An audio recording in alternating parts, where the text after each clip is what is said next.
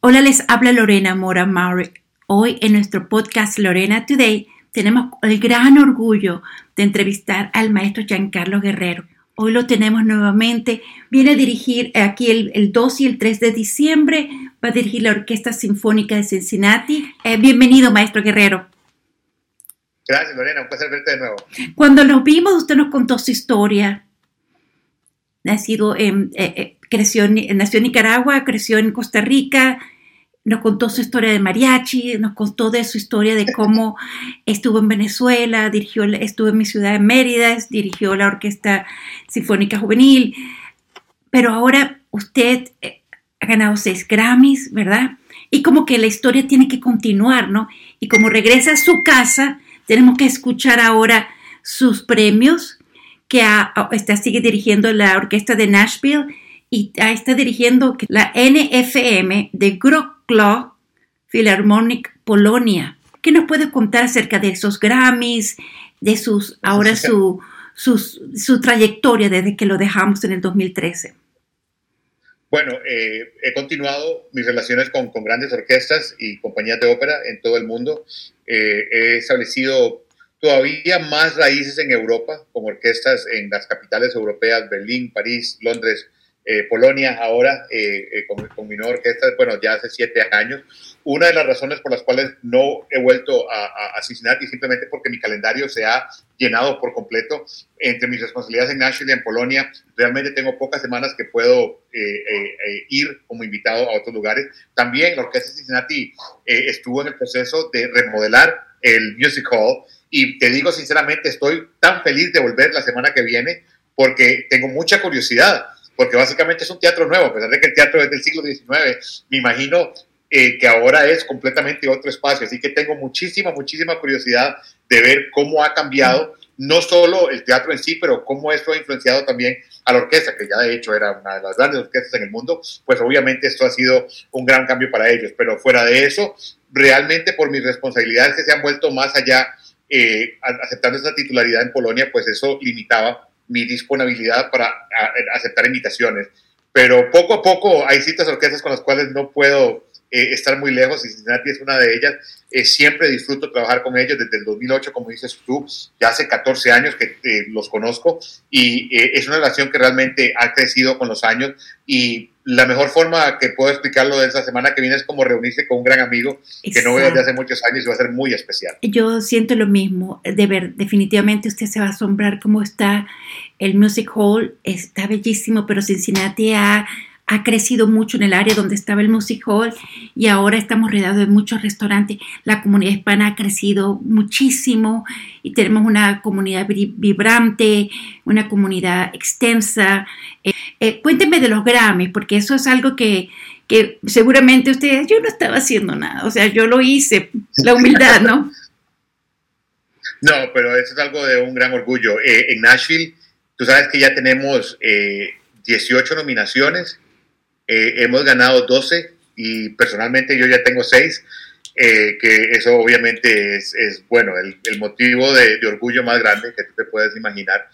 Eh, lo que son las cosas de la vida, nunca he podido ir a los Grammys, nunca he podido ir a recibirlo en persona, porque siempre estoy viajando, siempre estoy dirigiendo en otro lado, y cuando han hecho las fechas, nunca estoy, así que siempre me los tienen que mandar por correo, pero no es que en algún día, en algún momento podré ir y, y asistir a toda la, las festividades, pero, este, pero no, no, no, no, no te lo puedo negar que, que eso eh, cuando sucede, pues realmente es, es, es, un, es una reafirmación de todo el trabajo que se ha hecho, no solo mío y de la orquesta, pero de la comunidad. Tú hablabas de en Cincinnati, nada de esto es posible sin, sin, el apoyo de nuestras comunidades, sin el apoyo de las personas que asisten a nuestros conciertos, que constantemente nos están empujando hacia adelante. Y es un reflejo, no solo un triunfo, no solo de orquesta, un triunfo para la ciudad porque la gente, las personas ven esto y dicen, pero ¿qué está sucediendo en Nashville? Porque generalmente como orquesta sinfónica uno piensa en Nueva York, Berlín, París, Nashville, ¿por qué no?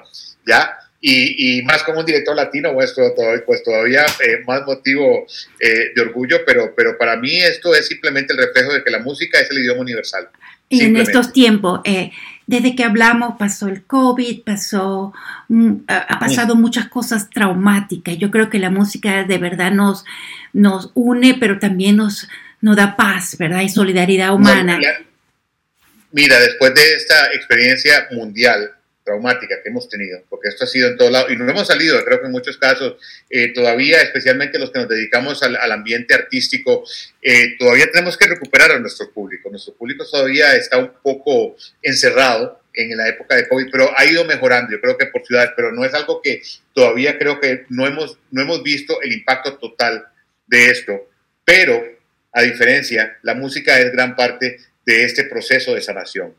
Yo sí la música es gran parte de este proceso de, cómo vamos a salir, no solo emocionalmente, psicológicamente, el poder asistir a conciertos, el poder disfrutar la música en vivo, es algo que, digamos, se se nos robó durante la pandemia. El estar encerrados y no poder disfrutar, porque perdóname, por más tecnología, por más esto que podemos hacer, no es lo mismo el asistir a un concierto, y especialmente en lugares como Cincinnati, que tienen teatro nuevo, el poder disfrutar la música como se debe, en un espacio donde se aprecia al 500%. Así que eh, estamos en un momento ahora, eh, artistas como yo, recordándole al público la importancia que es venir y apoyar a nuestras orquestas sinfónicas y apoyar la música y apoyar todas lo, que sucede alrededor del teatro. Como dices tú, ha habido un rejuvenecimiento de la comunidad. Necesitamos de, ese público, eh, no solo el teatro, todo. Así que eso es lo que le da la energía a estas ciudades y para mí, eh, como te dije, la música va a ser gran parte de cómo nos ayudamos a salir de, este, de esta pandemia más rápidamente. Bueno, y además usted es una puerta abierta porque aquí la comunidad lo aprecia y, de Cincinnati eh, Orchestra apoya mucho el talento latino. Pero antes de hablar sobre esta maravillosa presentación del 2 y el 3 de diciembre, cuénteme su experiencia como latino de tocar, ser parte de la Sinfónica de Polonia. ¿Cómo se siente? Mira, es lo que te dije antes, la música es el idioma universal. Y, realmente, igual como Beethoven nos, nos, apreciamos de ese lado de, de la frontera, cuando hago Piazzolla o hago Carlos Chávez o hago Alberto Ginastera del otro lado de la frontera, funciona perfectamente bien. Hace poco estuve en Alemania y hice la cantata criolla del compositor eh, venezolano Antonio Esteves. Ay, claro. Un éxito rotundo, un éxito rotundo. Y el público se vuelve loco. Hice Piazzolla en Australia y se volvieron locos. Eh, ¿Por qué? Porque es música, está bien, Beethoven y Brahms y eso lo tocamos lo suficiente, pero cuando ejecutamos repertorio nuevo, eh, se vuelve una gran aventura y el mismo público dice, pero ¿cómo es posible que, o sea, después de, tantos años, seguir, digamos, tocando lo mismo? Mira, el público se cansa. Por más que a mí me gusta Picasso, estar viendo la misma pintura, no, por favor, camine otra cosa. Ya, eso es natural, hay siempre curiosidad. Y, creo que el hecho, digamos, de mi propia historia musical, de, de, todo, de donde yo vengo, de Venezuela, de Costa Rica, de Nicaragua, de Argentina, de Latinoamérica, de Polonia, igual como traigo compositores polacos a Nashville, igual ya este, somos, es un encuentro de culturas, un encuentro de, de culturas y de música y, se aprecia de la misma manera y vivimos en un mundo que cada vez se vuelve cada vez más pequeño. Yo eso lo como creo artistas, es nuestra responsabilidad exponer a nuestro público a la música de todo el mundo entero. Maestro, usted viene a dirigir aquí la Cincinnati Symphony Orchestra. El May Festival, el coro de los May Festival cumple 150 años el próximo año. El director es, es español. Eh, cuénteme de esa, el 2 y el 3 de diciembre, para invitar a nuestra comunidad para que asista y lo apoye y nos apoyemos, pues. Bueno, la obra principal, eh, digamos, grande en estos conciertos es eh, el poema sinfónico Los Planetas, del compositor inglés Gustav Holst. Es de 1920 y incluye todos los planetas del sistema solar, con excepción de Plutón, porque cuando se escribió la obra, Plutón no había sido descubierto todavía. No teníamos los, los, telescopios poderosos y tampoco teníamos los telescopios que tenemos hoy en día, donde podemos ver literalmente la superficie de Marte, la superficie de Venus. Así que el compositor Gustav Holst utilizó, digamos, la inspiración del zodíaco de cada planeta. Entonces, cada planeta se convierte, digamos, en un subtítulo. Marte es el que trae la guerra. Venus es el que trae la paz. Neptuno es el místico. Saturno es el que trae la vejez. ¿Ya? Mercurio es el, mensajero con alas. ¿No? la Tierra tampoco está incluida porque Ghost digo, ¿por qué? Los planetas, aquí vivimos, no, hay, que demostrar nada.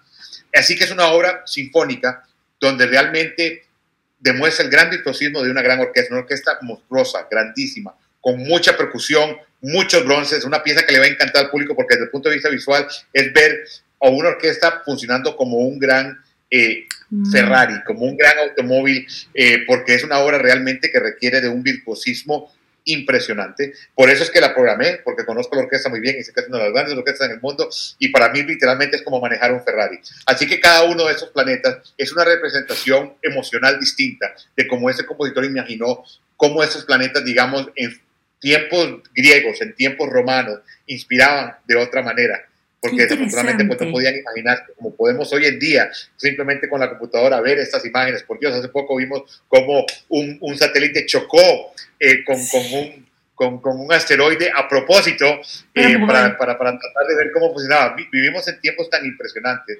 que no me puedo imaginar lo que Gustav Holst pensaría si pudiera ver estos planetas, porque cuando escuchas la música, su imaginación era espectacular.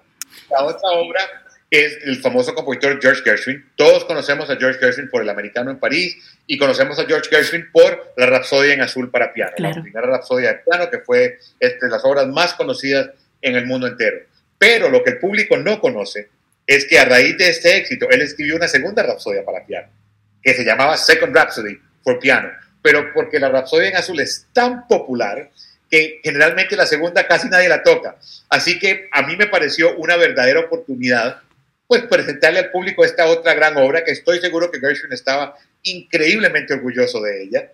Así que por eso la programamos acá y quedó perfecta porque con un programa como Los Planetas, que es una obra bien conocida, con una obra de Gershwin, un compositor bien conocido, pero una obra que tal vez no tan ejecutada y por razones que realmente son un poco raras porque, bueno, la primera rapsodia es tan famosa que todos la quieren escuchar, pues no. En Cincinnati vamos a tocar la segunda rapsodia que en mi opinión es tan espectacular como la primera.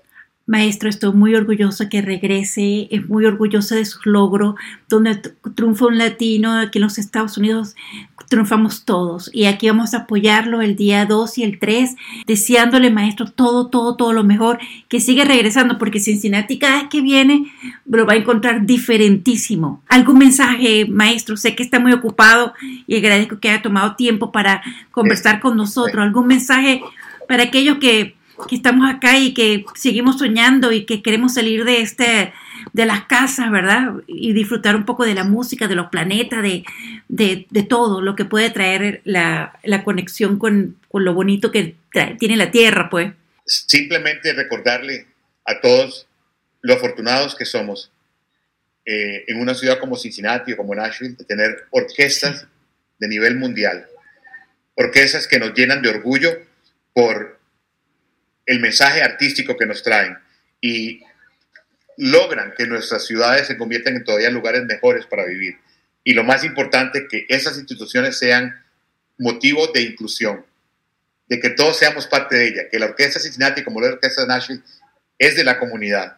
Así que aprovechémosla, celebrémosla, disfrutémosla. Y yo, como director invitado que vengo a Cincinnati, es, es el mejor privilegio que me presten las llaves del Ferrari y lo pueda manejar por una semana y poder presentar un concierto espectacular para este público que yo sé es gran amante de la música y es increíblemente afortunado de tener una orquesta de este gran nivel en una ciudad también de nivel mundial como lo es Cincinnati. Muchísimas gracias, maestro Guerrero.